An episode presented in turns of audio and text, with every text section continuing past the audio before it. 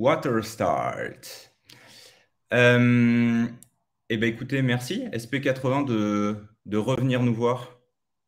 Eh ben, de rien. Euh, bah, présentez-vous euh, déjà tous les trois pour ceux qui ne se souviennent pas de vous depuis le, live qui avait lieu il y, a, il y a deux ans. Et Mayol, l'honneur. Et ben du coup, on est, on est SP80, on est une équipe suisse pour battre le record du monde de vitesse à la voile. Et donc euh, là, on est les trois cofondateurs du projet. Euh, donc moi, c'est Mayol. Euh, je gère toute la, enfin, je fais toute la gestion du projet, la recherche de partenaires, la recherche de fonds. Donc voilà.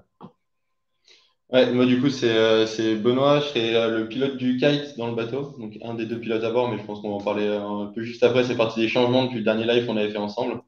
Et puis à côté de ça, gère aussi toute la production du bateau. Et moi c'est Xavier, et et du coup, gère un peu à tout l'aspect technique du projet. Euh, donc un peu... Eh bien, bienvenue, euh, les gars. Euh, bon, déjà, on va parler de votre mensonge. Il y a deux ans, vous nous avez dit c'est bon, on a notre proto, il ne bougera plus. Ouais, bah, si tu regardes le proto, il ne ressemblait pas du tout au design qu'on montrait il y a deux ans. Il ressemblait plus au design qu'on a actuellement. Ah, pardon. Euh, ce que j'avais compris, c'est que le, design était euh, de fait euh, figé et vous avez apporté suffisamment d'évolution pour, pour, pour que ce soit différent. Et il y a eu un petit teasing sur le fait que vous ne seriez plus qu'un seul, mais que deux. Et ça, on va revenir dessus. Est-ce que j'avais trouvé la blague marrante pour ceux qui. Alors, je n'ai pas eu de confirmation dans le, dans le chat que le son passait bien. Euh, n'hésitez pas à, me le dire. Euh, il y a, il, y a, il y a deux ans, vous aviez commencé en, nous expliquant le, le, nom du projet, euh, 80 euh, vous pouvez recommencer. Ouais, bah c'est. C'est meilleur, hein, il faut le mieux placer pour expliquer. Non, vas-y, Non, mais non, vas-y, vas-y. Allez, pour une fois, on va faire exception, ça va être toi. non, mais c'est vrai qu'on avait, quand on a commencé à bosser sur le projet, on, avait, on a commencé du coup quand on de l'EPFL et qu'on avait une du coup, une conversation sur laquelle on échangeait un peu toutes les idées. Et puis, euh, du coup, euh, au fil des essais, euh, du coup, la vitesse augmentait. la conversation, c'était s'agirait de passer les, les 10 nœuds, puis s'agirait de passer les 20 nœuds. Parce qu'on a commencé assez bas hein, en termes de vitesse. Puis après, s'agirait de passer les 30 nœuds, les 40 nœuds, et puis on a commencé à bosser sur le bateau. Il y a eu, il y a eu cet objectif du coup de, de faire 80 nœuds qui est, qui est, sorti. Et puis du coup, Xavier arrivé au registre du commerce pour, pour monter l'entreprise. Et puis il fallait trouver un nom pour l'entreprise. Puis bah, voilà, il s'agirait de passer les 80 nœuds à SP80. Et puis c'était. De toute façon, c'était acté. Au moins, on n'aura pas passé six mois à trouver un nom pour, pour le projet. Ce qui, effectivement, a priori, apporte une valeur, ça apporte a priori une valeur limitée à la réalisation de l'objectif. Euh, bon, alors moi, j'ai toujours personne qui m'a confirmé que le son était bon, donc au pire, on, on continue tous les quatre. Euh, euh, alors, quand on s'était vu, vous, vous m'aviez dit euh, que le record aurait lieu en 2022. il reste trois mois et demi en 2022. ouais, bah, c'était optimiste. Mais non, bah, c'est des projets techniques. On fait un bateau quand même assez, assez étonnant, assez novateur et, forcément, bah, tu as des imprévus. Et, euh, même, en fait, euh, même sur la construction du bateau, on innove. Tu as déjà le fonctionnement du bateau qui est innovant et on innove aussi sur la construction. On fait des choses un peu euh, que personne n'a jamais fait, entre guillemets. Et donc, ça prend pas mal de temps. On était plus optimiste que ça sur la construction, mais ça prend quand même du temps de, construire ce bateau. Et donc, en plus de la recherche de partenaires, ça, bah, ça prend un peu plus de temps, mais on est toujours on track. Donc, c'est bien. Et est-ce que, le, est-ce que le Covid et donc les confinements, etc., a joué dans, dans cette prise de retard ou pas? Forcément, ça a joué, ça a plus joué sur, finalement sur le côté euh, financement du projet, parce que tout était un petit peu ralenti pendant cette période-là, mais on a réussi à garder un bon dynamisme dans l'équipe, c'était assez, assez chouette. Au moment où on a fait bah, justement ce premier live euh, ensemble, c'était euh, bah, plus ou moins le début du, début du Covid, et on avait du coup qui avait été, qui avait été mis au point par l'équipe pendant cette période-là, qui on a pu mettre à l'eau, on a pu faire six mois de campagne de test six mois de campagne de test sur le prototype. Donc c'était finalement euh, assez euh, ouais, fédérateur d'avoir euh, ce projet en commun pour tous les gens quand tout le monde était un peu dispatché et bossait à distance. Donc on a réussi à garder un bon dynamisme, forcément ça a freiné sur quelques sujets. bah, finalement, ça nous a permis aussi de prendre du temps sur des sujets où on n'était pas forcément encore au clair. Ça, a retardé, les, les, financements, on va dire, mais par contre, ça a permis de bien faire maturer du coup certaines idées en attendant, et du coup, au final, c'est une très bonne chose pour nous qui eu le Covid. Ouais. ça évité de faire des bêtises. ça évité de faire trop de bêtises. Euh, et donc, suite, on va pas appeler ça une suite de retard, parce que, enfin, euh, on va pas appeler ça une prise de retard, pardon, parce que finalement, c'est voilà, c'est le, le, lot du truc, et puis vous êtes, il n'y a pas un engagement. Euh, ouais, déjà, tu vois, on est sur des, bah, comme Sirocco, on est sur des plannings super serrés. si tu regardes Paul Larsen qui a mis 11 ans à battre son record. Ouais. Hmm. On participe pas à une compétition, c'est pas comme la Coupe de l'Amérique ou un Vendée Globe où il faut être sur la ligne de départ toujours de telle sinon tu, tu, tu, participes pas. Le but c'est de battre le record et du coup les décisions qu'on prend à un moment donné, elles ont des impacts euh, plus tard et du coup, euh, on prend beaucoup de temps à, dans le développement des systèmes à être sûr à tout valider avant de lancer en production. Et parfois, et les systèmes, on, les redesign 10 fois, 15 fois parce qu'on n'est on est jamais satisfait. Euh, on n'est pas assez bon là-dessus. Alors, en gros, on essaie de faire le moins de compromis possible pour qu'à la fin, on, on, ait toutes les chances de notre côté qui une bonne chose et en même temps une mauvaise chose. Est-ce que, euh, est que du coup, vous avez une visibilité sur une date euh, possible, probable, euh, estimée de, de, la tentative? Non, pas vraiment. Aujourd'hui, tu as un planning un peu estimatif qui est de mettre le bateau à l'eau au printemps prochain, faire une phase de mise au point où on peut naviguer jusqu'à l'automne et après d'être en mode record, si tu veux. Donc, à partir de l'automne 2023 en gros. Mais euh, après, euh, on a fait de notre mieux pour penser à un bateau euh, qui marche. Après, quand tu le mets dans l'eau, il se passe autre chose et c'est sur l'eau que ça se décide. Donc voilà. Normalement, normalement, il y, a tout qui va bien, mais il y a toujours des trucs qui vont. ok. Et donc, est-ce que vous pouvez nous parler là, de cette, de cette, enfin pas de cette histoire d'ailleurs, pourquoi être passé de un pilote même si, en fait, quand on voit ce que vous essayez de faire, parce que donc, pour ceux qui ne voient pas, euh, bah, vous, avez dû le voir sur la vignette du live, on parle d'une cellule. Euh, tiens, bah ouais, tu peux, tu peux le montrer. Euh, on parle d'une cellule qui, est, qui est posée dans l'eau avec un foil et qui se fait tirer par un kite de, il me semble, 30 mètres carrés. donc, il faut à la fois diriger l'engin qui est dans l'eau et à la fois diriger le kite qui génère la, puissance, parce que ce n'est pas une voile fixe. C'était pas réaliste de, de, mettre une seule personne pour faire les deux? Non, au final, bah, on, était, on était parti sur ça avec l'optique de dire que bah, le plus, un seul pilote permettait d'avoir un bateau plus petit, permettait de voilà, tout simplifier à ce niveau-là. Et ça reste en termes de commande, finalement, dans le bateau, il faut diriger le bateau, donc juste la direction sur l'eau, donc c'est un, un, safran comme sur, sur les mm. bateaux, c'est une commande, et puis après il faut diriger l'aile de kite. Finalement, l'aile de kite, c'est la direction et sa puissance. Donc c'est trois commandes qui fondamentalement est réalisable avec une seule personne à bord. Et après, le, raisonnement, ça a été de dire qu'on voulait vraiment une plateforme la plus stable possible dans laquelle on se sent en sécurité.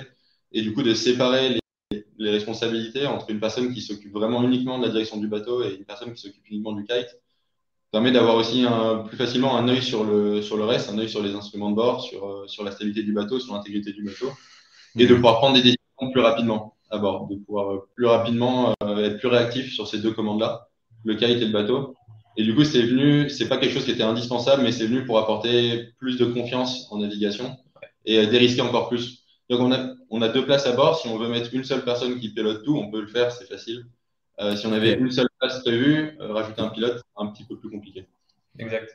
En fait, au début, euh, pendant assez longtemps, on avait, on avait mis deux places dans le bateau avec une place de réserve. Et puis, ouais, au bout d'un moment, on s'est dit, bon, on va quand même équiper le bateau euh, pour avoir euh, deux pilotes pour, pour en tout cas commencer. Euh, et du coup, en fait, on a, on a transformé la place de réserve en une vraie place de pilote et on développe les systèmes pour deux pilotes. Mais en fait, en fait, on avait le, voilà, on avait, on avait vraiment cette place de réserve très tôt dans le design, mais on, mais ouais, genre elle était juste euh, là comme ça. Et est-ce que euh, ça veut dire qu'on va bientôt voir arriver une Smartbox euh, SP80 où on pourra faire des tours de manège avec vous pour, voir ce qui se passe quand on, quand on est à 150 km/h au ras de l'eau Ouais, par contre, c'est la plus chère du magasin.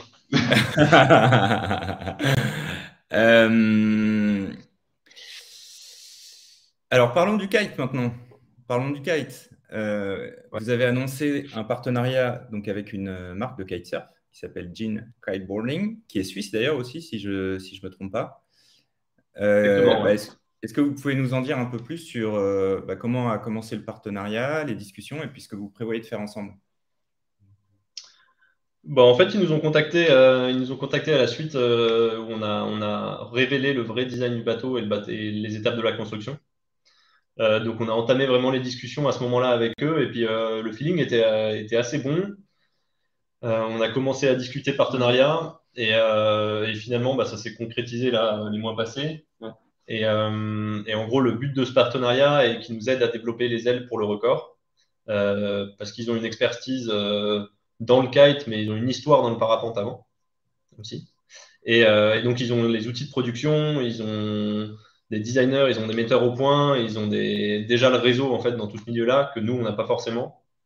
Et, donc, ils vont nous aider à, on va co-développer finalement les, ailes pour le record avec eux. Puis, euh, avec Jean, il y, a une, proximité qui est hyper intéressante. Du coup, le fait qu'il soit basé en Suisse, on, est à une heure de, on a une heure de route pour euh, rendre visite dans leurs locaux et vice-versa. Donc, pour les développements, c'est hyper intéressant d'avoir du coup des développements conjoints qui sont super facilement parce que voilà, on a, on a cette proximité. Et puis, bah, l'histoire du coup avec le projet, euh, projet ici qu'on a monté en Suisse et puis Jean qui est bah, finalement la marque de kite en Suisse, qui est donc hyper intéressant. Ouais, et puis euh, Jean, ils sont, enfin, on a tout de suite senti aussi euh, dès les premières discussions qu'ils étaient euh, très motivés euh, à vraiment nous aider euh, et à, apporter des solutions custom, enfin vraiment sur mesure. Et, et ouais, du coup, très, motivés à, à, nous aider et puis très réactifs. Enfin, les temps Ouais, si c'est du custom, les temps de, pour recevoir les, les protos, mm. etc., sont super, super, super rapides, etc. C'est vraiment impressionnant. Euh. Puis surtout, nous, on, veut, on, on change pas mal euh, euh, d'un kite classique que tu vas designer pour aller kiter. Enfin, on a des charges beaucoup plus lourdes, on a des tailles plus grandes, on va à des vitesses différentes. et ça, c'était assez cool d'avoir une marque où tu vas les voir et ils ont envie de changer du cahier des charges qu'ils font normalement. Quoi. Ils ont envie d'essayer des trucs. Ouais. Donc ça, c'est assez chouette. Ouais. ouais, dès qu'on a des euh, idées un peu, euh, un peu folles, c'est pas ah non, ça on a déjà fait, euh, on a déjà fait, ça marche pas, c'est ah ouais, on pourrait essayer, etc. c'est vraiment, c'était un bon match aussi d'un point de vue état d'esprit et comment on, voit on aborde les problèmes. Et c'est un, un, du coup un co-développement où vous leur dites voilà de quoi on a besoin, 30 mètres carrés, il faut que le bateau il pèse on a, on a, aussi des idées sur ce qu'on veut. donc, euh, donc c'est un co-développement. Ouais, puis ce qui est, où on essaie du coup, euh, on essaie de travailler là-dessus, c'est qu'ils ont des outils du coup qui sont euh, hyper aboutis pour, pour le design, pour la mise en production des ailes, pour le dimensionnement des ailes. Et puis après, du coup, nous, on a bah, l'expertise qu'on a développée au fur et à mesure avec les outils qu'on a à disposition et qu'on a développé bah, pendant les quatre dernières années à bosser sur le projet. Et du coup, l'intérêt, c'est qu'on partage un peu les expériences des deux côtés, qu'on essaie de, de, mettre ça en commun, de voir ce que nous, on peut apporter et ce que eux peuvent nous apporter pour vraiment co-développer les ailes ensemble. Et ça peut être gagnant pour, euh, pour leurs ailes après aussi euh, de série. Quoi. Et du coup, question, hormis la taille, euh, enfin, quelles sont par exemple, est-ce que vous pouvez me citer quelques différences fondamentales Pourquoi est-ce qu'il ne suffit pas de prendre une aile de race des gars qui vont participer au JO en 2024 et de la faire en plus grand? Bah, et puis, euh, on peut rajouter les suspentes qui résistent à une plus grosse, euh, à une plus grosse c'est ça, il y a les charges qui sont pas les mêmes. Donc, les suspentes se rapprochent plus de suspentes de type euh, parapente biplace plutôt qu'une aile de cas. Donc, c'est déjà plus, plus gros. Et puis après, en, l'aérodynamisme est assez différent parce qu'on change, on change d'échelle. Donc, les, si on prend juste le même profil, bah, c'est pas, c'est pas forcément ce qu'il y a de mieux parce qu'on va aller beaucoup plus vite. Euh, les ailes sont plus grosses, donc il y a pas mal, il y a des petites adaptations euh, sur lesquelles il faut, il faut bosser. Et, euh, mais, bon, ouais, c'est vrai que genre, leurs ailes sont déjà un super point de départ, super point de départ pour nous. C'est ça. Marc, tu me diras, quand je regarde moi mes ailes à caisson, les, les, les, les, les suspentes, elles sont, elles sont cousues de manière relativement légère dans le spi. Euh, effectivement, tu te dis, euh, si, si, je la chope avec ma main et que je, je tire dessus, ça vient avec. Euh, vous, j'imagine que même la structure du kite à l'intérieur, elle doit être renforcée dans tous les sens. ok. Ouais. et, puis, le, poids devient un petit peu moins important sur des kites à caisson, surtout des kites de grande taille. Tu as envie d'avoir un kite très léger parce que tu veux décoller dans peu de vent. Tu vas avoir une aile qui tient en mmh. l'air dans 5-6 nœuds de vent. Nous, on va clairement pas décoller avec aussi peu de vent, sinon juste le bateau a aucune chance de démarrer. Hein. Donc, on va naviguer quand même dans une plage de vent, on va décoller avec un peu plus de vent que ça. Et du coup, on permet d'avoir des kites un peu plus lourds, ce qui permet aussi, du coup, d'avoir des kites plus solides et de tenir les charges. Ouais. Et euh, sans rentrer dans, des détails budgétaires, parce qu'ici on est en France et qu'on ne parle jamais d'argent, quoi qu'on en reparlera un petit peu plus tard, euh, ils, agissent comme des partenaires que vous rémunérez? Ou, ils disent on adore votre projet et, on, se marre ensemble C'est un sponsoring classique. Qui, nous, on leur, euh, on leur fait profiter de notre com, de notre visibilité et du projet euh, pour faire leur, leur, communication, leur marketing. Et en échange, euh, on développe nos ailes avec eux. Quoi. Et donc là, ça fait 15 minutes qu'on parle de Jean. Euh, j'ai le droit à combien d'euros pour, pour la visibilité? Non, et revenons-en du coup sur le kite qui, qui... Alors, je dis pas que le reste, techniquement, il n'y a pas de difficulté. Et si vous voulez le développer, on pourra le faire après. on en était resté à mettre un kite en l'air avec un bateau comme ça, c'est quand même euh, autre chose que juste se pointer euh, sur une plage et décoller un caisson comme on a l'habitude de le faire. Tu as tout résumé? Mais vous savez toujours pas? Non, non, c'est là, il y a un vrai plan d'attaque. Le, plan d'attaque, c'est que, je prenne un harnais, harnais culotte, qu'on accroche 45 mètres carrés dans 35 mètres de vent et qu'on décolle pleine fenêtre. c'est, euh, ouais. Non, non, ça c'est une blague c'était vachement drôle. Mais cela dit, non, mais euh, cela dit, maintenant que tu en parles, il y a peut-être une espèce de, solution à, imaginer où, tu le décolles sans qu'il soit accroché au bateau, tu l'accroches au bateau après, et ensuite tu y vas. quoi. Non, mais c'est bah, vraiment ça sur les, sur, les, sur, les ailes, sur les tests de caille. Du coup, on est en train de monter en taille progressivement. On va clairement pas, on commence pas sur des, sur des tests avec des cailles de 30-40 mètres carrés dans 30 nœuds de vent on est vraiment en train de dérisquer au fur et à mesure et puis de trouver justement les, façons de décoller une aile de manière stable et surtout de manière qu'on peut répéter. Quelque chose qu'on peut répéter et d'une manière dont on est sûr, c'est que le décollage d'un kite à caisson, c'est toujours un petit, peu, un petit peu incertain. Il y a toujours pas mal de, de boulot de pilotage à faire pour réussir à le faire monter, à vraiment euh, supprimer toutes les oreilles, vraiment le gonfler pleinement. Donc ça, l'idée, là, ce qu'on est en train de faire maintenant, avec du coup bah, aussi les premiers prototypes Jean, c'est de monter en taille progressivement, monter en force de vent progressivement, et euh, de trouver, euh, trouver une manière de décoller, euh, décoller des kites de grande taille dans du vent. Et si tu veux, pour ça, on a. Bon, en gros, c'est simple, hein, tu vas te mettre dans du vent, tu mets du poids et tu essaies de décoller tes ailes avec les méthodes que tu as imaginées. Et, et, tu regardes ce qui marche, ce qui ne marche pas, et tu tires comme ça, en fait. Et c'est en fait, on fait des, des bancs de tests pour, pour, tester nos kites, pour tester le pilotage, pour tester l'atterrissage, le décollage. Et ça, il y a un gros travail euh, là-dessus euh, bah, qui monte en puissance là de plus en plus. Maintenant qu'il y a la construction du bateau qui se tasse un peu, on monte vachement en puissance là-dessus.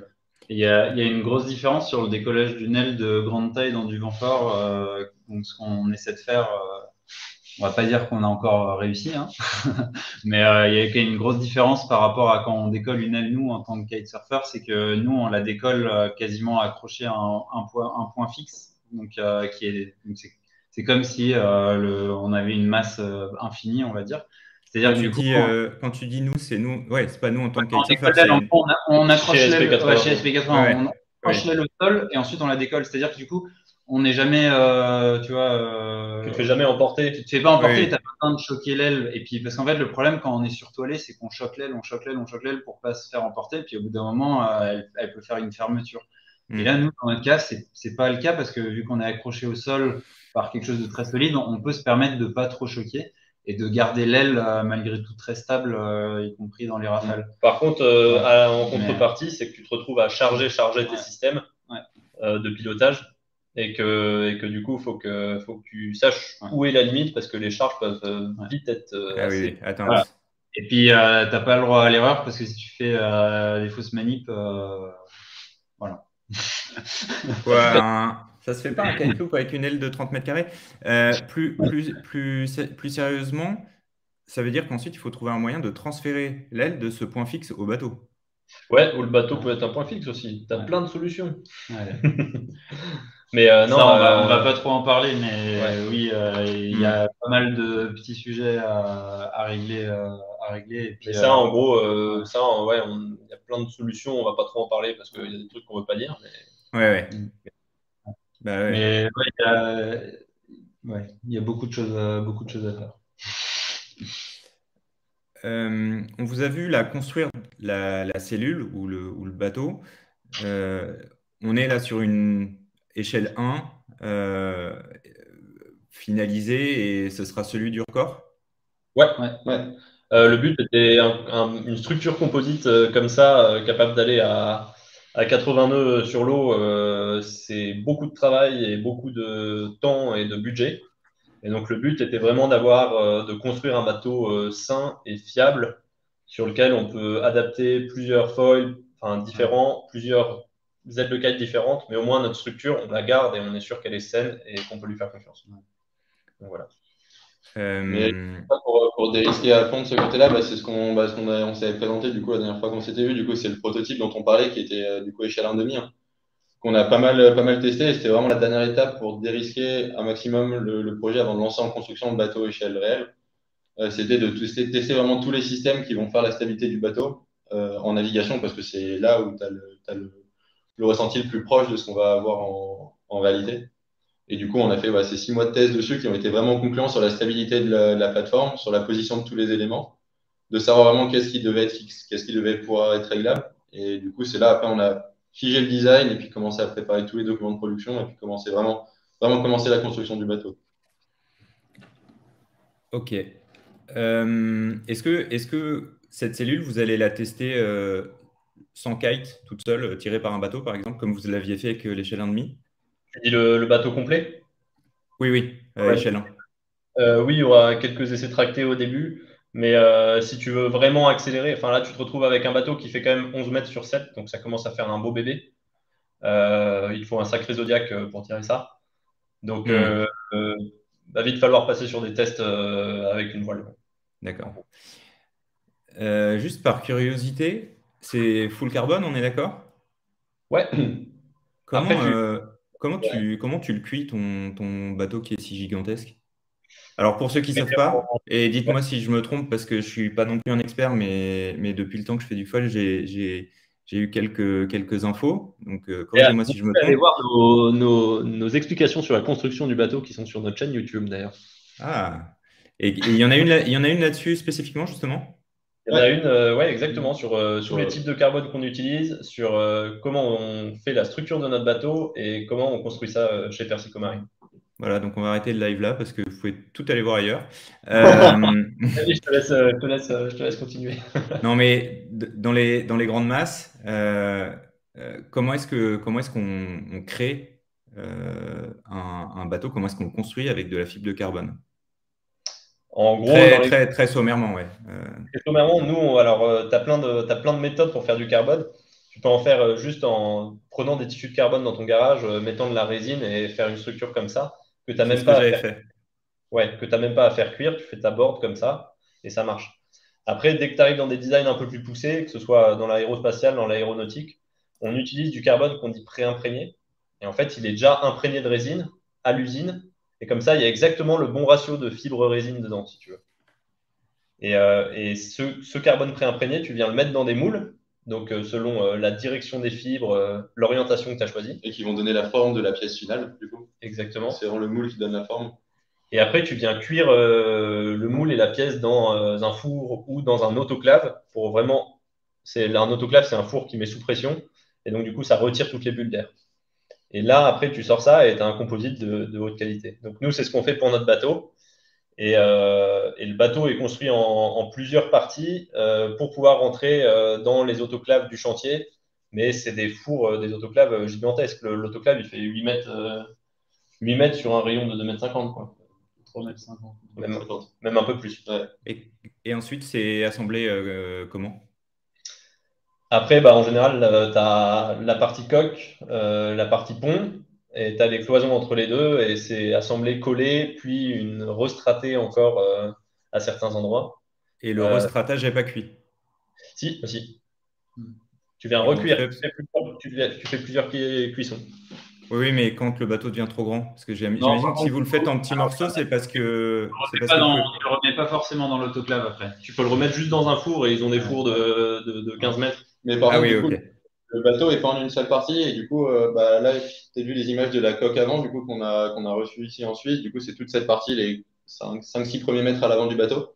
donc qui sont déjà, qui sont déjà finis. Et ensuite, du coup, il y a une jonction entre les deux qu'on peut désassembler du coup pour tout le bras de liaison qui relie les flotteurs. Et puis les flotteurs aussi peuvent être désassemblés. Donc on a quand même le bateau, il est quand même euh, bah, pour des questions de, de, fabrication et puis aussi de transport, c'est que du coup tout ça, ça rentre dans un container de 40 pieds et ça facilite quand même vachement, euh, vachement la logistique après pour aller faire les essais. Ouais, sinon, euh, sinon c'est un, un, enfer à, à, trimballer sur la route. Quoi. Ok. Euh, on va commencer à poser des, des questions qui nous viennent du, du, chat et surtout n'hésitez pas à le faire euh, si, si, si, vous avez un clavier d'ordinateur. J'ai ouais. Sylvain Morin que je salue, euh, je l'apprécie ouais. énormément Sylvain, euh, qui demande quel est le meilleur angle au, au, vent pour espérer les meilleures vitesses sans partir dans les nuages. C'est bien dit. Ouais, euh, Suivez-le sur Facebook, c'est un plaisir à lire. Ouais, ben en, en, gros, euh, les, là où tu vas aller le plus vite, euh, c'est quasiment euh, travers. C'est quasiment travers quand tu vas aller le plus vite, le plus vite possible. Par contre, ça va vraiment beaucoup charger la, la structure. C'est-à-dire que tu, tu, vas vraiment avoir beaucoup d'efforts. Et du coup, en fait, si tu abats un peu, mais pas trop, bah, du coup, tu vas, tu vas, avoir, tu vas avoir un bon compromis entre, entre vitesse et chargement. Euh, et donc, en fait, tu te retrouves ouais, plutôt autour de 100, entre 100 et 110 degrés, euh, 110 degrés du vent. C'est, euh, et puis, c'est là où, nous, on pense qu'on a le meilleur compromis euh, de vitesse. Quoi. Mais en soi, la réponse absolue de quel est le quel est l'angle où on va le plus vite, c'est quasiment travers. D'accord. Mais c'est pas là qu'on va Mais c'est pas là qu'on va essayer parce que sinon on va, on va tout arracher. Ouais. euh, mais, mais, du coup, c'est un peu. Euh, mais on va, ouais, on va être quand même beaucoup plus low-fait que euh, quand on navigue en gun de speed euh, sur, mm. pour faire de la vitesse en kite. C'est que vu qu'on a un bateau qui n'a pas de, de, limite de puissance ou très peu, bah, du coup, on peut vraiment se permettre d'être plus low-fait et de, de, de, cranter plus. Ouais. Ok. Qu'est-ce qui a évolué dans le financement du projet depuis deux ans? Euh, où est-ce que vous en étiez? Je ne sais plus trop. Euh, enfin, j'ai le souvenir que, que enfin, j'avais été en admiration parce que vous étiez une équipe euh, d'étudiants euh, qui, qui, se débrouillait avec les moyens du bord. Euh, et là, j'ai l'impression que vous êtes quand même passé à une autre échelle. Euh, bah dans le financement, juste après le live, donc il y a, y a, Richard Mille qui nous a rejoint comme partenaire titre pour le projet. Grâce au live donc ou pas? Parce que là, je reprends une commission, hein, si c'est le cas. Je ne répondrai pas à cette question. D'accord. euh, non, en gros, c'est donc une, une, marque, euh, une marque horloger. Euh, Alors, pour ceux qui. Moi, je peux me permettre de le dire. Euh, j'ai trouvé une, une, montre dans leur gamme qui est affichée 2 millions d'euros. Et j'ai trouvé un autre site qui la met en promotion à 1,9 million pour ceux que ça intéresse. Voilà. Je mets un lien d'affiliation en commentaire. Non, et donc du coup, euh, bah, Richard Mille, il sponsorise des, des grands, plutôt des, des, des, sportifs assez importants et même euh, beaucoup de Formule 1. Donc euh, nous, c'est un, peu, euh, c'est un peu un très bon feeling et un coup de cœur qu'on a eu avec eux et ils se sont dit, tiens, on va soutenir ce projet. Et donc c'est, c'est eux qui nous accompagnent depuis, euh, depuis 2021, depuis mai 2021. Et, et donc c'est surtout ça qui nous a permis de, tu vois, de passer à l'étape supérieure. On était, on était un peu dans notre garage en train de construire notre proto. Et ça nous a permis d'avoir une vraie structure, d'avoir une entreprise avec des salariés et, euh, et, et, de, de lancer la construction, lancer du, la construction du bateau. Ouais. Donc, ils nous ont vraiment permis de tout mettre en place. Après, là, on recherche encore des partenaires pour les navigations, pour le record. Euh, Richard Mille, ils n'arrêtent pas, ils sont toujours là, mais on recherche encore des partenaires pour compléter. C'est euh, la, enfin, la part du contrat. Quoi. Parce, parce, que plus il y a de moyens, plus vous allez y arriver ou parce que s'il n'y a pas plus de moyens, euh, il y a un moment où vous allez euh, manquer de fonds? Bon, Il y a un moment où on va manquer de fonds, c'est sûr. Après, euh, nous, on fait, on fait avancer le projet euh, avec, euh, avec ce qu'on a. on est toujours un peu dans l'esprit de, de, travailler dans notre garage, tu sais. Ouais. ouais, on a mais, bah, justement. Non, bah, non, mais, non, mais c'est. C'est intéressant parce qu'on se dit, bon, Richard Mille arrive, des montres qui sont vendues des centaines de milliers d'euros, voire des millions. Euh, dans l'imaginaire, on se dit, OK, les vannes sont ouvertes à 100%. Ouais, mais non, parce que nous, tu vois, on arrive et ils disent, on va vous accompagner. Mais tu as une relation qui se met en place et, et ils vont pas donner des millions à, à trois trois étudiants à l'époque qui se pointent et qui disent on va battre leur peur du monde de vitesse à la voile. Hmm. ça, dépend du package. Enfin, c'est normal, il faut que la relation se mette en place. Ça dépend du package que tu as dit à la, as donné à la base, que toi, tu avais besoin. Et, et, ça se met, enfin, c'est une relation qui évolue. Quoi. Mais ouais, sinon, on a essayé de garder l'esprit euh, de dérisquer toujours, euh, de pas de pas prendre de risques euh, à fabriquer des pièces qui coûtent super cher et puis à se rendre compte que ça marche pas et les refaire, etc. On essaie de, pareil pour les systèmes, on essaie toujours de faire des petits prototypes qui coûtent pas cher pour essayer de dérisquer. Dès qu'il y a des, dès qu'il y a le moindre truc qu'on est capable de faire nous-mêmes, comme les berres du bateau, on essaie de les faire nous-mêmes genre euh, pour, euh, pour réduire les coûts. Enfin, on est toujours un peu dans cet état d'esprit. Après, ça prend parfois, justement, il faut qu'on apprenne à, à sous-traiter les choses quand ça prend vraiment trop de temps. Mais euh, non, on, on, essaie de, on essaie de mettre l'argent vraiment là où il y a vraiment un gain. un gain quoi. Et puis c'est un peu le, bah, c'est un peu le, le, deal avec Richard Mille, c'est qu'on n'est pas Ferrari ou on n'est pas Raphaël Nadal, donc tu vois, il faut que notre crédibilité, on la gagne avec eux aussi, et il faut, que, la relation, elle monte comme ça. Le projet monte en qualité, et puis voilà. Et qu'est-ce qu'ils attendent euh, concrètement comme contrepartie euh, aujourd'hui? C'est de la visibilité, euh, c'est des images, c'est de la com quand, quand le projet aura assez maturé et sera, aura assez grandi en, puissance, si tu veux. là, on a, on a on a une com qui monte euh, énormément. C'est vraiment trop cool. Il y a de plus en plus de, gens à, suivre le projet. Euh, après, quand le bateau va naviguer, euh, quand, on va commencer à accélérer, ça va être encore plus fou. Et, je pense qu'il y, a pas mal de potentiel. Ouais, et puis on voit dans les gens qui suivent le projet que bon, il y a beaucoup de, il y a beaucoup de Suisses et de Français, mais pas que. En fait, il y a aussi beaucoup de gens aux États-Unis, genre partout, et puis aussi en, enfin, l'autre bout du monde, en Australie, etc. Il y a, il y a des gens de partout dans le monde qui, qui suivent sur les réseaux. Donc euh, voilà, ça a, une, ça a une audience assez internationale au final. Et ça, vous le sentez par justement euh, des métriques de croissance d'abonnés, euh, interaction dans les commentaires, etc. Ouais, bah si tu veux, un exemple assez, assez fou, c'est que, que là, récemment, on est passé de. Enfin, récemment, en, en quelques mois, là, on est passé de, de, 6 000 abonnés à 38 000 sur Instagram, par exemple. Donc, c'est assez, assez intéressant. Euh, et, là, on a un réel, par exemple, qui a été vu 3,4 euh, millions de fois. Joli. Genre, euh, en plus, c'est des images 3D du bateau. Donc, tu te dis. C'est même pas le vrai bateau. Ouais. Punaise, quand il y aura le vrai bateau, mais ça va être, ça va être incroyable.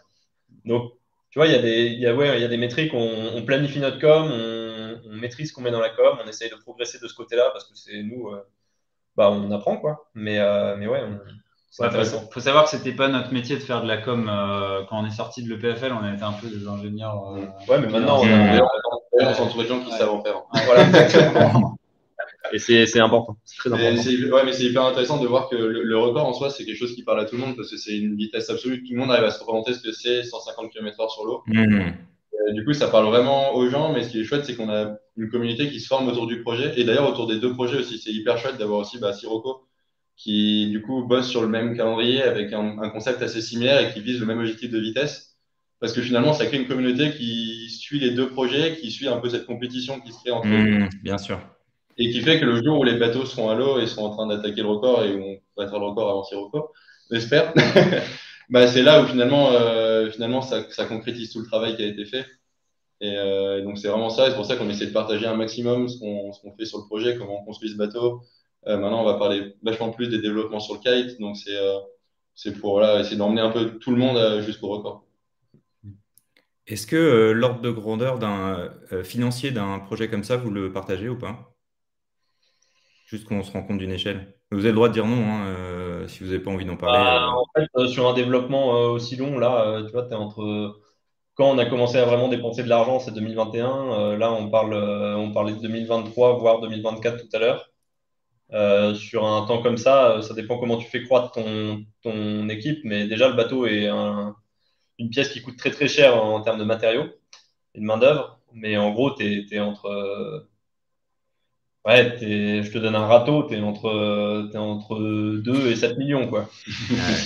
ouais, non, non, mais c'est. Forcément, tu vois, si tu bah, au début, on n'était qu'une équipe d'étudiants. Euh, il y en a qui ont fini, on doit se trouver des jobs. Euh, donc maintenant, on a une entreprise avec des frais fixes. Enfin, tu, dois quand même faire tourner un, truc, tu vois. Et ça coûte vite cher. Ouais, Et alors ça, c'était ma question suivante. Vous êtes du coup salarié de SP80 Exactement, ouais. Vous Benoît est encore étudiant. Ah, alors, Benoît, Benoît est encore étudiant, mais il fait ses études à 100% ainsi qu'un travail à 100% parce qu'il est, il est bon. Ouais, on connaît l'histoire. Il est obligé de le dire là, mais en vrai, il est plus intéressé par son travail que par la théorie de je ne sais pas quelle, euh, quelle de, physique euh, ou de, de, mécanique des fluides. Euh, et, il y a combien Xavier, Xavier, est à 50% environ chez nous et à 50% dans une autre entreprise qui fait de la fibre de carbone, NTPT, qui est aussi un partenaire du projet. Et, et moi, je suis à 100% et il y a quatre autres personnes à 100% dans le projet. Qui font quoi? Euh, On s'occupe de tout ce qui est mécanique des fluides, donc euh, vraiment le design des foils, du safran, de l'aile, enfin tout ce qui touche à de l'air ou de l'eau qui coule autour d'une forme. Euh, une personne qui s'occupe de la mécanique et de l'électronique, une personne qui s'occupe de la communication. Et puis après, on a un médiaman du coup qui est pas à 100%, mais qui, mais qui fait bah, tous nos contenus vidéo, donc à la fois filmé et le montage. Donc ça aussi, bah, c'est un gros atout pour partager pour partager ce qu'on fait. Et après, euh, après tout ça, tu as toujours euh, l'association étudiante à côté, où tu as une euh, quarantaine de personnes, d'étudiants qui, travaillent sur le projet, soit dans des crédits, dans des projets dans leurs études, soit par passion, et, et qui sont juste indispensables au projet parce que, parce que sans, sans l'assaut, bah, on n'arriverait pas à tout faire. Quoi. sans eux, on n'arriverait pas à tout faire. Qui dédie un temps, un temps et une énergie assez colossale pour faire avancer le projet. Donc, Exact. clairement, ça ne marcherait pas à cette personne, c'est impossible. Hmm. Et ça tourne euh, tous les ans? Ces étudiants, ils s'inscrivent pour l'année ou il y en a qui font toute leur scolarité engagée euh, sur le projet et, on les revoit? Tu as, de tout, mais tu as, as, une bonne base euh, qui sont là depuis le début et qui, qui sont, enfin, ouais, qui ont autant de poids que, que les gens de l'entreprise aujourd'hui. Mais en gros, ouais, nous, on a un partenariat en fait avec euh, du coup, le PFL, l'École Polytechnique Fédérale de Lausanne, où du coup, on a accès à leur laboratoire, etc., pour faire de la recherche et à leurs moyens, mais on, mais on a aussi euh, du coup un, devoir de former les étudiants. Et, euh, et, du coup, en fait, on a, on a fait le, le, choix de surtout de recruter des étudiants qui étaient à l'époque en deuxième année, donc il y a 3-4 ans, donc ils ont progressé, ils ont, on a dû les former dès le début parce qu'ils du coup ils n'avaient pas beaucoup d'expérience, euh, pas fait beaucoup de projets. On les a formés et puis euh, ils ont et du coup ils ont suivi SP80 dans le cadre de toutes leurs études, fait plusieurs projets, etc. Et donc là par exemple les étudiants qui finissent le PFL aujourd'hui avaient rejoint le projet euh, en deuxième année. Donc là on continue d'essayer de, de, recruter des, des, étudiants assez jeunes de façon à ce qu'ils se forment entre eux ensuite euh, au sein du projet. Quoi et d'essayer d'avoir un tournus, euh, un tournus entre les étudiants. Et du coup, tu as un truc assez cool, c'est que c'est que les étudiants, si tu veux, ils viennent, ils viennent chez SP80 pour, euh, pour se former parce qu'ils sont passionnés de kite ou de voile. Et euh, bah, si nous, on peut pas les engager à la fin, il faut que le, le, projet, ça soit un, tremplin pour les envoyer euh, vers un peu leur job de rêve. Hmm. Et tu vois, là, cette année, on en a deux qui sont partis chez Alinghi pour la coupe et un qui est parti chez Lunarossa pour la coupe aussi. Donc c'est assez cool de voir que les gens euh, qui ont été formés sur le projet, ils ont assez de, bagages techniques et assez de crédibilité pour aller bosser sur des équipes de la Coupe. Donc, euh, ça nous fait chier de voir partir des très bons éléments, mais c'est le but du projet aussi, c'est de, de, réussir à faire un tremplin pour, pour les étudiants. Génial, génial. Euh, avant de passer des questions épineuses, il y a une question que je vous affiche là. est-ce que vous pouvez juste rapidement nous rappeler où est-ce que vous comptez faire les tests? euh, parce que vous êtes en Suisse, sur le lac. Euh, et vous avez parlé de containers. Euh, est-ce que la, de mémoire, c'était le 4, l'endroit pour, pour, faire la tentative Est-ce que vous pouvez répondre d'abord pour les tests et ensuite sur la, le lieu de la tentative? Bah alors, du coup, au final, les, les, deux vont avoir lieu au même endroit. Donc, on va faire à la fois les tests, vraiment la mise au point du bateau, donc les toutes premières navigations et les tentatives de report, si bah, voilà, tout, tout se passe bien en termes de, de lieu. Euh, ce sera du coup euh, sur la, toute la côte entre Port-la-Nouvelle et Le Cat. Donc c'est vraiment cette, cette, immense plage euh, où a eu lieu le mondial du vent, où a toujours eu le mondial du vent avec pas mal d'épreuves de vitesse. Donc on a vraiment la, la, base qui sera installée là-bas pour la mise au point et, et du coup aussi a priori pour les tentatives de record qui vont suivre. Et vous avez trouvé un hangar et une grue pour, pour transvaser tout ça dans l'eau? Il y a plein de, plein de solutions pour la logistique, mais non, bah, c'est en, en, discussion et, et ouais, bah, c'est le genre de sujet sur la table. Mm. en, train de, en train de se mettre en place. avant d'enchaîner, je passe un petit message de publicité pour Imagine for Margot. j'ai un peu j'ai un, peu procrastiné cette année pour des tas de raisons et la levée de fonds n'a pas progressé autant que je voudrais, mais c'est normal, je me suis moins investi, je ne pouvais pas. donc voilà, si, si, vous êtes en train d'écouter ce podcast avec vos oreilles et que vous avez fini de cuisiner, vous pouvez aller sur le lien qui est en description, faire un don, il sera 100% versé et il est défiscalisable. et donc là, on passe à la suite avec une question de Raphaël qui se joint à moi parce que j'avais prévu d'aborder le sujet. on va parler de Sirocco. alors, j'ai compris tout à l'heure de Mimo qu'il y avait de l'espionnage industriel entre, entre vos deux projets. Est-ce que vous pouvez nous en dire plus? Euh, non, mais on a, on a quelques, quelques membres, en tout cas un membre de Sirocco qui n'est pas très loin. Non, mais c'est euh, des projets qui sont, qui sont assez similaires. En tout cas, les calendriers, les équipes sont vraiment, vraiment très similaires. Du coup, c'est hyper stimulant euh, pour les deux équipes. En tout cas, je parle pour, pour nous. En tout cas, c'est quelque chose qui est hyper stimulant, euh, qui, qui pousse à aller de l'avant. Après, bah, là, Alex, du coup, qui a monté, qui a monté euh, du coup Sirocco avec, avec deux associés. Du coup, bah, je le connais très bien. On a navigué beaucoup en compétition en vitesse, en kite avant. Donc, ça, il y a déjà cette proximité. Et puis, en plus de ça, j'ai mon frère qui est ingénieur du coup dans l'équipe euh, dans l'équipe de Sirocco à bosser sur le développement du prototype. Donc, euh, il n'y a pas d'espionnage. mais, euh, mais en tout cas, par contre, ouais, il y a une, bon, nous, il y a une vraie envie de, d'avoir, de voir les deux bateaux naviguer l'un à côté de l'autre et, et, et, puis se tirer la bourre à 80 nœuds quelque part en Méditerranée. Et à aucun moment, il y a une sorte de bon, les gars, on est dans la même galère moi, tu me diras s'il y a une compétition non, mais j'imagine. Mais genre là, on est vraiment bloqué. Euh, Sirocco, on a vu que vous aviez réussi à faire ça. Est-ce que vous pouvez pas nous filer un, petit indice? Pour l'instant, euh, pour l'instant, non, mais peut-être que ça arrivera. En tout cas, euh, tu le vois sur, sur des compétitions en, IMOCA où les, gens se mettent autour d'une table et disent tiens, on va utiliser la, même quille, on va utiliser le même mât, comme ça, on réduit un peu nos développements. Hmm. ça pour l'instant, on n'a pas encore, on n'a pas encore mis ça en place. Je pense qu'on a tous les deux, euh, on a tous nos sujets euh, à gérer, mais euh, peut-être que ça arrivera.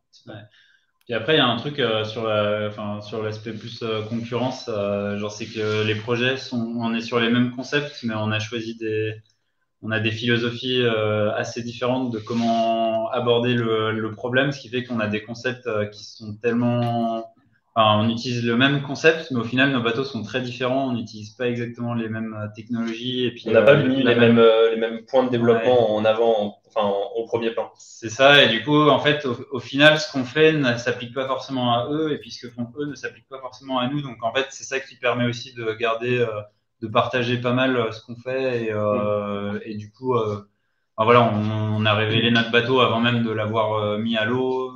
c'est parce qu'on pense que ça, ça les aidera pas forcément beaucoup euh, par rapport à, ce qu'ils font. en tout cas, les, deux projets, euh, les deux projets euh, se suivent de près et c'est c'est toujours, c'est toujours, c'est toujours marrant. Puis il y a un autre, il y a un autre projet bateau aussi qu'il faut, bah, qu'il faut pas oublier, c'est qu'on a, bah, y a Larsen du coup qui a le record actuel avec Vestas et Rocket 2, qui a bah, complètement pulvérisé le record en 2012, donc ça fait déjà 10 ans et on, on sait qu'il a son bateau bien rangé dans un container monté en configuration de record et prêt à renaviguer dès qu'un des deux projets euh, ou un autre projet se rapproche de, son record actuel. Donc c'est aussi, euh, voilà, si, si, on se retrouve à trois bateaux à naviguer à l'horizon 2023, ça, ça promet d'être vraiment chouette. il, est à combien son record? Vous pouvez me rappeler s'il vous plaît? Il a 65 nœuds, 65 de moyenne. 65 nœuds 45. D'accord. Il y a quand même, euh, il y a quand même une marche quoi. Et puis, ouais, et puis il a le potentiel d'aller plus vite il a, il a le potentiel d'aller plus vite encore. Euh, euh, alors, on continue sur. Euh, sur la, question précédente, c'était aussi, tu vois, typiquement, sans, rentrer dans de la technique, c'est les gars, on n'arrive vraiment pas à mettre le kite en l'air. Est-ce que vous pouvez nous dire comment vous avez fait, tu vois, sans, rentrer dans des, des, histoires de fabrication Ça peut être aussi euh, on, est vraiment bloqué pour mettre le bateau à l'eau. Est-ce que vous auriez la gentillesse de, nous, nous, filer une, astuce tu vois, pour, euh, On verra comment, euh, comment ça évolue en fonction des calendriers ouais, de, de, du, fair play, du fair play de la compétition. Non, mais voilà, je pensais exactement à ça. Après, effectivement, je pense qu'il y a une, il y a une prime au premier qui arrive et, et donc, et donc je comprends tout à fait que Mais tu vois, sur, sur la logistique, je sais pas si, si un jour on se retrouve à naviguer sur le même spot, bah ouais, ça serait, ça serait bête de pas mettre en commun la logistique. ça serait bête de pas mettre en commun, je sais pas, la logistique de sécurité que tu as autour du record. Hmm. Hmm. Ouais, tout est, pour l'instant, c'est pas du tout abordé et c'est pas du tout à l'ordre du jour, mais ça serait carrément possible. Puis en tout cas, nous, il n'y a clairement pas une volonté de mettre des bâtons dans les roues, euh, de mettre des bâtons dans les roues à oui, On serait d'autant plus content en fait de. Nous, on serait tous hyper contents de voir les deux projets sortir de sortir du chantier et puis aller à l'eau et naviguer, euh, naviguer proprement. Après, forcément, on a, on, a envie et puis on croit dans notre concept, dans notre concept et dans le bateau qu'on est en train de construire. Donc, on a, on a envie d'être les, premiers à arriver, à arriver sur le record. Mais en tout cas, euh, clairement, euh, ce serait tellement plus chouette de voir les deux bateaux naviguer plutôt qu'un seul des deux. Il y a toute la logistique aussi de l'homologation euh, pour faire, faire valider le record, etc. C'est un sujet. Alors, au-delà de la concurrence, et je vais commencer par donner mon, mon avis franc. Aujourd'hui, ce que j'ai vu de Sirocco, c'est euh, un, euh, prototype. Ouais, un prototype, mais qui, qui, du coup, comme il flotte pas, je n'ose même pas appeler ça un bateau, euh, qui se fait tirer par un, par, par, un, par un autre bateau et qui vole en, crabe. Donc, a priori, pas dans le, sens où il devrait aller. Et ce que je ressens en voyant ça, c'est que vous, vous avez posé tout sur l'eau et forcément, bah, mécaniquement, ça vous donne beaucoup de stabilité. Euh, et que euh, Sirocco est parti sur une, conception ou un choix technique qui, rend, euh, qui a l'air de rendre l'ensemble super instable. et peut-être que ça crée effectivement moins de frottement, ça, ça se voit. Mais en revanche, on se dit, mais comment est-ce que ça peut fonctionner quoi? Bah, C'est exactement ce que disait Xavier tout à l'heure, si tu veux. On a les mêmes concepts, on a un foil qui tire vers le bas et une aile de kite qui tire de l'autre côté vers le haut et tu alignes les forces entre les deux. Et donc ça, c'est notre concept de base, on a le même que Sirocco. Euh, par contre, euh, comment on a réalisé ce concept pour faire un bateau? Nous, on a choisi de mettre en priorité la stabilité parce qu'on s'est dit, euh, notre pilote, s'il n'est pas stable, il ne sera pas confiant, il ne va pas vouloir accélérer. Et donc, et eux, ils ont dit, non, on met en priorité réduire la traînée. Et donc, on fait, on fait le bateau, leur concept qu'ils ont actuellement. Donc finalement, le, concept est le même, la réalisation n'est pas la même, et c'est pour ça que ça donne des bateaux différents. Euh, nous, on est confiant en ce qu'on fait et qu'on est parti dans la bonne direction. Voilà. Est-ce que, non, mais est-ce que vous pouvez exprimer un, est-ce que vous pouvez exprimer un avis sur euh, leur choix? Bah, le, bateau de Paul Larsen qui détient le record, il avance en crabe euh, et pas dans l'axe, pas dans l'axe. Et pourtant, il est allé à 65 nœuds et, et, il a explosé le record et puis il pourrait aller encore plus vite. Donc, Enfin, euh, il y a. Ah, si tu veux, si, genre le, bateau, il a dans la dans la théorie, ça peut marcher, et puis euh, du coup dans la pratique, ça, peut aussi marcher, et puis euh, et puis nous, on espère que ça va marcher pour qu'on puisse naviguer bord à bord et que et que et qu'il y ait des belles. si tu veux, on a on a fait on a fait ces choix, on est passé par leur design. Nous, on l'a pas retenu, on allait sur notre design. Euh, parce que bah, on avait les inputs qu'on avait à ce moment-là, euh, qui sont peut-être pas les mêmes que les leurs. Eux, ils ont décidé d'avancer avec ça. Ouais. Enfin, nous, on est confiant que notre bateau peut aller plus vite, mais eux, ils ont peut-être pas, on n'a peut-être pas tous les tous leurs inputs. Tu vois. Ok, mais pour revenir sur l'histoire de, d'avancer en crabe, c'est pas tellement le fait d'avancer en, en crabe, c'est, le fait que quand tu vois ça, tu te dis, euh, en fait, trouver une stabilité sur un seul point d'ancrage dans l'eau, c'est quand, même, euh, c'est quand même chaud. Quoi. Ouais, c'est méga chaud. Ils ont, enfin, en stabilité, leur, euh, leur concept est super challenging. Mm. Et nous, euh, sachant que c'était notre priorité number one, on n'a pas choisi ça. En fait, c'est dans les phases de transition où c'est ouais, c'est chaud. Quoi. Dans les phases où tu dois du coup accélérer, où tu es à l'arrêt, où tu dois accélérer, et puis quand tu dois décélérer. Et du coup, enfin le, le concept, euh, leur concept, quand le bateau va être lancé, euh, si le foil sort pas de l'eau, euh, ça va, ça va, ça va, ça va vraiment très très bien marcher quoi. C'est juste dans les phases de, de transition où je pense qu'ils vont avoir quelques sujets et puis ils vont avoir du, ils vont, je pense qu'ils vont forcément bosser dessus, ils doivent bosser dessus en ce moment et puis pour nous c'est c'est pareil quoi. Nous, à, l'inverse, je pense qu'ils doivent se dire, mais ils, doivent, ils, ont, ils vont avoir trop de traînées, etc. Et puis, bah ouais, nous, il va falloir qu'on arrive à accélérer et à, à déjauger, à sortir et puis à. Je pense qu'on a chacun nos petits sujets, on a chacun nos solutions et on les cache bien. en tout cas, ce qu'on sait, c'est qu'il n'y a, pas, bah, il y a pas non plus beaucoup, beaucoup d'images de, des, derniers avancements qu'ils ont fait, euh, qu'ils ont fait sur, le, sur le prototype. Mais ce qu'on sait par contre, c'est qu'il y a quand même une bonne équipe qui bosse derrière et qu'on et qu'on on doute pas en tout cas euh, des solutions qu'ils vont trouver pour faire marcher, pour faire marcher le bateau. Tu dis ça parce qu'il y a ton frère qui est à Lausanne. Ouais, je suis peut-être peut un, peu, un peu biaisé. non, mais alors, la, la vidéo qu'ils ont mis, elle date de quand même un bout de temps. Donc bon. Euh... Le, sous-entendu, c'est qu'on ne serait pas à l'abri de tiens, en fait, euh, on vous a montré ça pendant un an et, finalement, euh, euh, voilà ce à quoi on a abouti. Ah bah, on a des projets qui fonctionnent comme ça. Hein. C'est-à-dire? Ah, pour, pour planquer. Quand tu as, un concurrent et quand tu es sur le même, la même compétition, tu montres pas tout volontairement. Hmm. tu fais de l'intox, donc. Hmm. Ok. Voilà. Est-ce que vous savez s'il y a un autre projet euh, du même style ailleurs dans le monde? Parce qu'on n'entend parler que de vous deux, enfin, pas, enfin SP80 et Sirocco.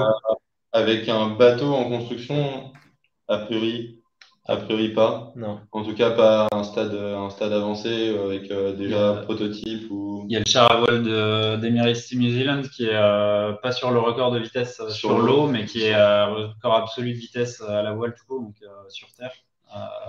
du coup, là, ils ont vraiment construit un bateau. Hmm. Un char à voile. Ouais, c'est un char, euh, un, char à voile. Et puis, euh, et puis après, sinon, en, parallèle, il y a du coup euh, Antoine Albo qui, lui, bosse du coup avec, avec Marc Amerigo sur le projet Zephyr, où là, l'objectif, c'est de repousser déjà le record en, planche à voile, donc déjà d'essayer d'aller battre son propre record en planche, euh, essayer de passer les kites, et puis avec l'objectif absolu d'essayer de, d'essayer de passer le record de Paul Larsen. Donc c'est un, un, projet, là, il s'oriente sur quelque chose qui est vraiment très très différent de nous en termes en termes de, de, de, concept en tout cas, parce qu'il reste du coup sur, euh, sur une planche à voile, donc avec vraiment un bonhomme qui fait le lien entre tous les éléments. Donc c'est ouais, à ces vitesses-là sur l'eau, ça va être un beau challenge, mais donc ça c'est aussi un, aussi un projet à suivre. Quoi. Et s'il n'y en a pas d'autres euh, du même type que le vôtre, euh, à votre avis, c'est parce que c'est tellement ambitieux que personne se dit on va, on va lancer un truc comme ça. Est-ce que c'est un, hasard des choses? Est-ce que, est que vous n'avez pas assez communiqué? Du coup, il n'y a pas un Américain qui s'est dit euh, I'm gonna do it. Euh, Ah, le record du monde de vitesse à la voile, c'est un truc assez particulier quand même. Euh, autant, de, autant de Paul Larsen, tu avais, avais l'hydroptère, tu avais des kitesurfers, mais c'est des campagnes qui coûtent beaucoup moins cher. Dès que tu fais un mm. bateau, ça commence à coûter très cher. avais des, donc, tu avais l'hydroptère, tu avais Vestas. Et tu avais euh, des équipes euh, australiennes, tu avais Macari, euh, tu avais Yellow Page. Mais tu vois, bon, ça c'était un peu la grande époque. Tu avais Stas qui arrivait, qui a vraiment fait un step ici, et depuis, il n'y a mm. rien qui s'est passé. Et finalement, tu vois, là, c'est la première fois avec, avec Sirocco qu'on ait des structures telles que des entreprises pour essayer de battre leur corps. Que ça dépend moins. Paul, Paul il, avait des sponsors, il avait un budget, mais il était passionné et enfin, mm. il a mis à battre son record et c'était, enfin, il a, il a tout donné, quoi. Ouais, c'est des projets, euh, c'est des projets qui demandent euh, pas mal de d'énergie, de trip, d'énergie et beaucoup de beaucoup de patience. C'est des trucs qui ça dure sur très très long. Genre pour les pour trouver les financements, euh, c'est très compliqué parce que bah, c'est très risqué. Donc faut trouver des il faut trouver des, des, des entreprises qui, qui veulent qui veulent à qui ça correspond et avec qui ça match avec leur image. Donc c'est il y a tout qui est compliqué. Il n'y a, a, pas de course qui est organisée, donc il faut tout monter euh, par soi-même. Genre techniquement, euh, il y a pas mal de pièces de système qui ressemblent à rien euh, sur des bateaux classiques, donc faut tout, faut tout développer et, et tout ça pour, enfin voilà, pour, pour le record. Et, et donc c'est. Donc déjà, tu vois, c'est une bonne, c'est une, bonne surprise qu'on ne voit pas tout seul, quoi. Ouais, ouais c'est ça. Ouais. S'il y a quelqu'un qui se réveille quelque part dans le monde, ça sera encore mieux. Mais, euh, mais ouais. Euh, non, déjà, voilà, les deux projets en même temps, c'est déjà, déjà vraiment chouette. L'hydroptère, euh, entre le moment où ils ont battu le record, il s'est passé plus de 10 ans, enfin, c'est 15 ans quasiment pour Alain Thébault et son équipe. pour Paul Larsen, ça a été 11 ans. Pour nous, c'est déjà bah, un paquet d'années. Ça fait déjà 4-5 ans, 5 ans que c'est dans, les, que c'est dans les tuyaux, mais même si on est suivi par un, un gros sponsor que depuis, depuis un an et demi, deux ans. Euh, voilà quoi, c'est des gros investissements en temps. Euh, on est deux, on est deux, c'est déjà pas mal. Ouais, ouais. Non, non, mais on, est deux, avec les bateaux, plus, euh, plus les kites, plus Antoine en planche. Enfin, ouais. Du coup, si on, si on bat le record et qu'il y a une nouvelle équipe qui se lance après, ça sera bonne chance. et hum, est-ce que vous pouvez nous, juste nous dire un petit mot euh, J'arrive euh, à la fin, donc là encore une fois, s'il y a des personnes qui veulent euh, poser des questions dans le chat, profitez-en parce que je pense qu'on va rester encore 10 minutes, un quart d'heure, grand grand max. Parce qu'ensuite, ils vont donc dîner avec Sirocco, avec qui ils n'échangent aucune information, évidemment. Est-ce que vous pouvez nous dire un petit mot sur le, le process d'homologation du record? Ouais, J'imagine bah, que ce n'est pas une trace euh, GPS sur la Garmin qui est un screenshot de, de l'application qui est envoyée à un organisme. Non, tu dois, euh, tu dois faire venir un, une personne qui homologue le record de la WSSRC, du coup, euh, sur le spot. Il faut que tu sois déjà sur un spot qui est homologué, donc qui a déjà vu des records où le courant a été mesuré, par exemple, pour voir si tu n'es pas aidé par le courant pour ton record.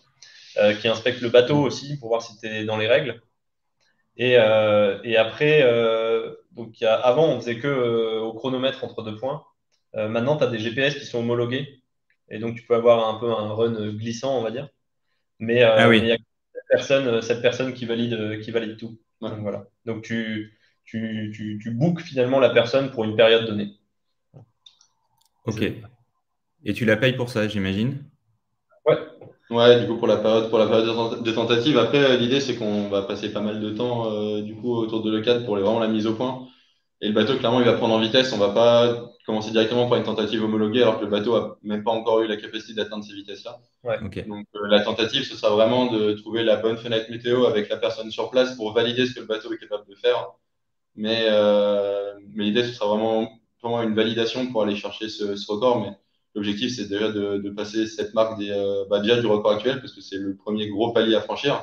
Et puis ensuite, d'aller chercher les 80 nœuds euh, avant, avant même l'homologation officielle. Mais déjà, mmh. l'avoir fait. Le bateau peut y aller. Quoi. Ouais. Et l'homologateur, je ne sais pas si on dit ça comme ça, le plus proche, il, habite, euh, il existe en France ou il faut qu'il vienne des États-Unis ou je ne sais pas où? Non, beaucoup, beaucoup sont basés en Europe. Euh, beaucoup sont basés en Europe. Et c'est vrai que du coup, ce qui permet, euh, quand Paul Larsen a battu son record en Namibie, c'est un peu plus compliqué parce que là, il fait vraiment une personne à plein temps dédiée à ça. C'est vrai que là, en Europe, c'est très facile de, quelques jours à l'avance, de prévoir une fenêtre météo et du coup, de pouvoir faire venir la personne uniquement pour quelques jours. Euh, ce qui quand même simplifie pas mal la logistique. éviter de sortir quelqu'un de chez lui pendant deux mois. C'est pas mal. Euh, il y a quelqu'un qui me demande dans le chat quelle est euh, la, vitesse maximum atteignable selon eux. Ah, cela dit, j'allais dire bah, 81 nœuds, mais est-ce que, euh, en fait, la question est, je, je, je l'avais mal compris, elle est, elle est, elle est assez maligne. Est-ce que 80 c'est un minimum? Et en fait, euh, pour vous, en théorie, on pourrait aller beaucoup plus loin Tu vises pour les 80 nœuds, tu vises un 80 moyen, donc forcément, tu peux aller plus vite. Après, on a un bateau où tant que tu choques pas, euh, il va accélérer. D'accord. Euh, donc c'est la structure, un peu la limite, c'est euh, la traînée, enfin c'est comment fonctionne ton foil, comment fonctionne ton aile, etc. Mais c'est surtout la structure du bateau. Mm. Et, et, on l'a. Parce que faire un, faire un, on a fait une bonne structure. Ouais, mais faire un bateau qui après peut tenir plus, les efforts deviennent, deviennent colossaux, le poids du bateau devient. De, le, le, bateau prend en poids, la construction coûte plus cher, donc à un moment il faut quand même trouver un compromis. Ouais. Mm. Et puis en termes de, en termes de sécurité, on veut pas non plus emmagasiner une puissance qui est colossale. On veut quand même rester, euh, voilà, on veut pas sortir dans 69 ans avec euh, des cailles gigantesques. Le but, c'est de rester dans quelque chose de vraiment contrôlable. Et donc, c'est finalement, c'est comme ça que ce compromis, euh, ce compromis s'est trouvé. Si tu veux, déjà, déjà les 80 nœuds, c'est ambitieux. Sur un run à 80 nœuds, tu vas peut-être faire des poids à, à 85, 90. mais c'est déjà énorme et ambitieux. Donc voilà, ça, ça va être ça. Quoi. D'être complètement taré, les mecs. moyen. D'être complètement fou. Euh, tu as dit un truc intéressant. Euh, le spot doit être homologué. Mhm. C'est quoi les conditions pour qu'un spot soit homologué? Qu'est-ce que ça veut dire? Il n'y en a pas beaucoup. Finalement, ce qui a posé le plus de problèmes sur les records précédents, c'est euh, sur, des, sur des spots où du coup le, le vent souffle, souffle bah, souvent depuis la terre pour avoir un plan d'eau le plus plat possible.